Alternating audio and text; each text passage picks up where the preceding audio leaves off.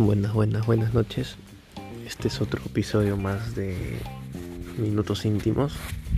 Esta vez va a tocar hablar de el último triunfo de este viernes de Alianza Lima por 2 a 0 con goles de Ricardo Lagos y Jairo Concha. Empecemos por un partido que Alianza tenía que sumar de tres sí o sí, ya era una urgencia, ya necesitaba un triunfo para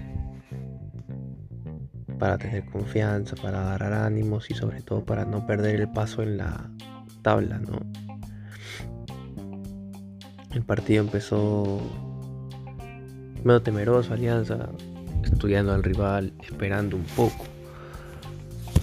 Y es así como transcurrió el primer tiempo, tuvo unas opciones con Oliva, con Manzaneda. El equipo que paró gusto fue con Campos, que es el primer partido que juega en la liga. Culiver, que le, dio, le renovó la confianza ante el mal partido con Cristal. Portales Miguel Central, que es otra novedad, ante la suspensión de la Cerda. Lagos, el mejor jugador de Alianza en este hasta este momento. Jugó Valenzuela, jugó Valenzuela, Bayón Oliva.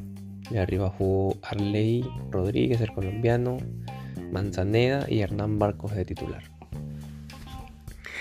Ya en el segundo tiempo se mostró un partido más interesante, con más recursos, más llegadas. Eh, Barcos fue el mejor, uno de los mejores jugadores de la cancha.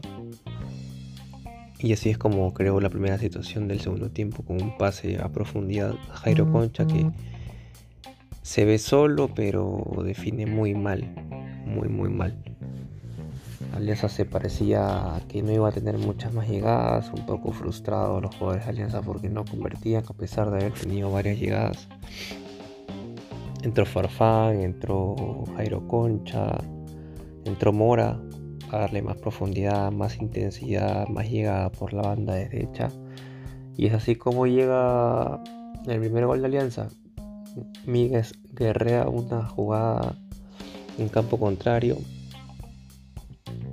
Farfán la toma, abre para la derecha, Mora para atrás, Concha le pega, un rebota ahí en el área y Lagos de pierna derecha que está ahí había tenía presencia en el área técnicamente es un golazo siendo izquierdo Lagos le pega con la derecha. Muy buen gol. Minutos finales parecía triunfo de Alianza. Tenían que esperar un poco. Y así como en el último minuto del partido llega el segundo gol. Una pelota lateral de Lagos para González Cela.